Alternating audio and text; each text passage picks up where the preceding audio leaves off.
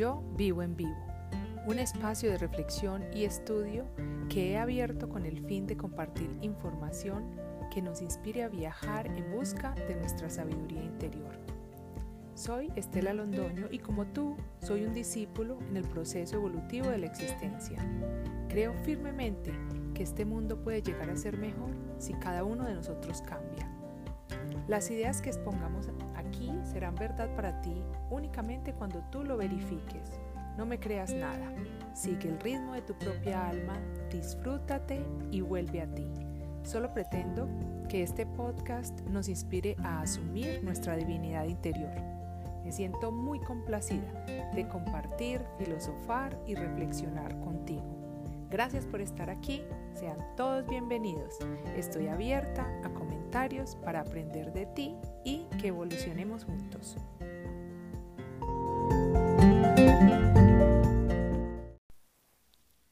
Hola a todos, bienvenidos al episodio 2 de la segunda temporada. Hoy con el firme compromiso de decidir que se manifieste lo mejor de mí. Bueno, empecemos por reconocer que no somos nuestros conocimientos, no somos nuestros conceptos, no somos nuestros traumas ni limitaciones que manifiestan nuestros comportamientos. Estos solo son parte de nuestra personalidad aprendida y la mejor noticia es que podemos modificar esta personalidad aprendida. Es como aprender a desaprender. ¿Y cómo se hace esto? Muy sencillo. Solo depende de que aprovechemos las dificultades como herramientas para mejorar y crecer. Entonces, depende única y exclusivamente de nosotros mismos.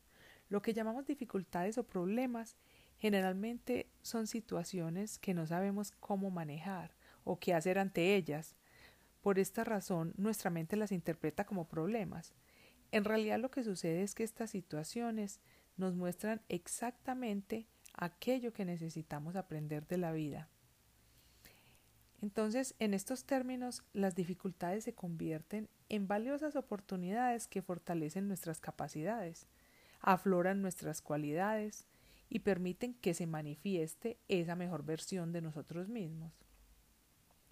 Esos problemas que hemos enfrentado a lo largo de nuestra vida posiblemente nos han llevado a mantener en nuestro interior algunos niveles de rencor o de culpa. No se trata de juzgarnos por eso, sino de entender que ellos nos limitan muchísimo nuestra posibilidad de tener satisfacción en la vida, ya que estos sentimientos se convierten no solo en serios obstáculos para el desarrollo de nuestras mejores cualidades, sino que además nos consumen grandes cantidades de nuestra energía vital.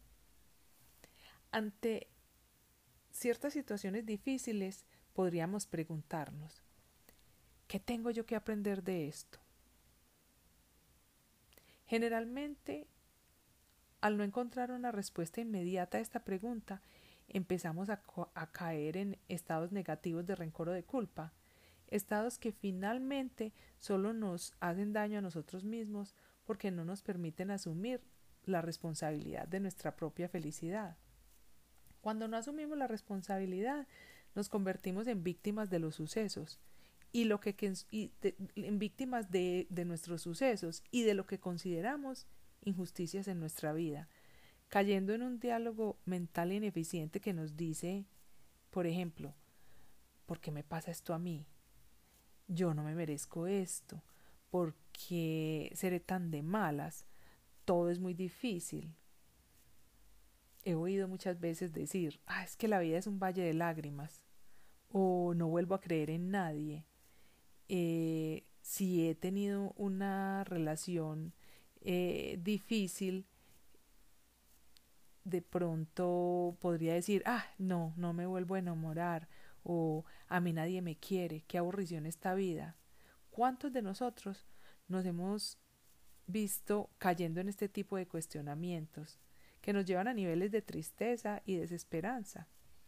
Liberarnos de estos estados negativos y en general de cualquier situación que interpretamos como problema solo es posible cuando nos empoderamos, cuando nos rendimos ante la perfección de nuestras experiencias, aceptándolas y tomando la decisión de aprender, comprendiendo pacientemente que aquello que no se ha resuelto favorablemente en nuestra vida es parte de un proceso de aprendizaje.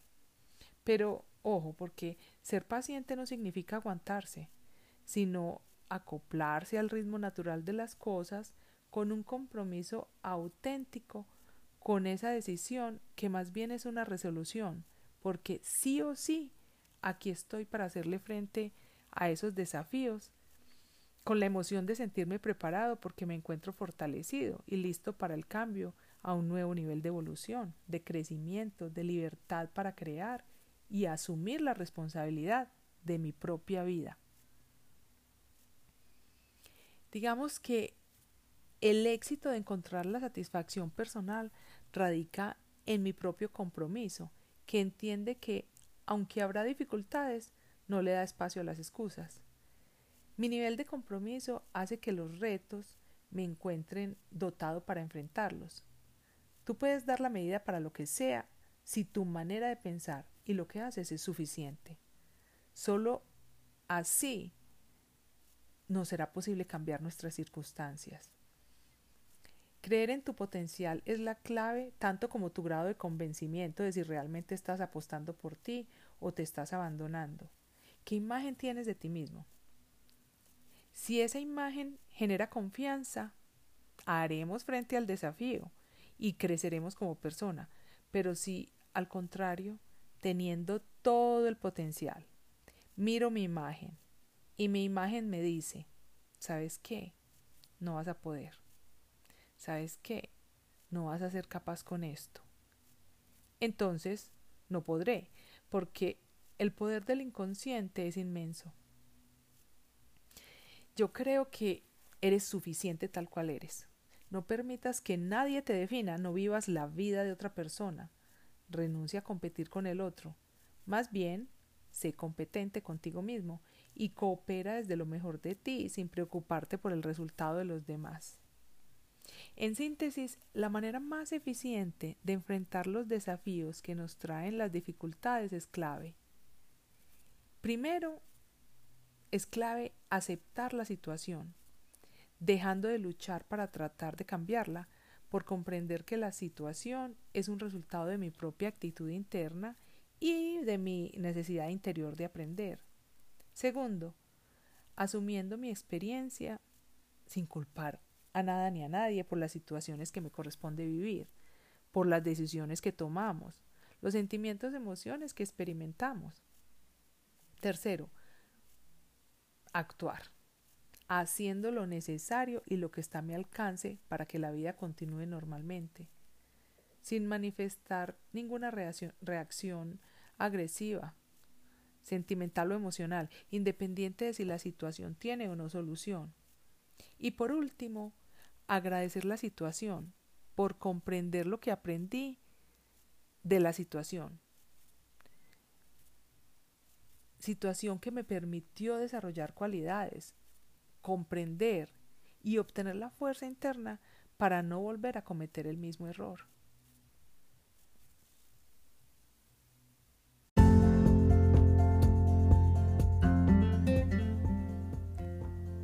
valorar las experiencias para reorganizar el pasado desde el presente con mi sabiduría y disposición al cambio. Aprovechar las oportunidades del presente para generar el futuro. Y finalmente, confiar en el resultado del futuro porque nos hemos hecho responsables de la creación de nuestra propia experiencia de vida. Gracias por estar aquí nos escuchamos en nuestro próximo episodio.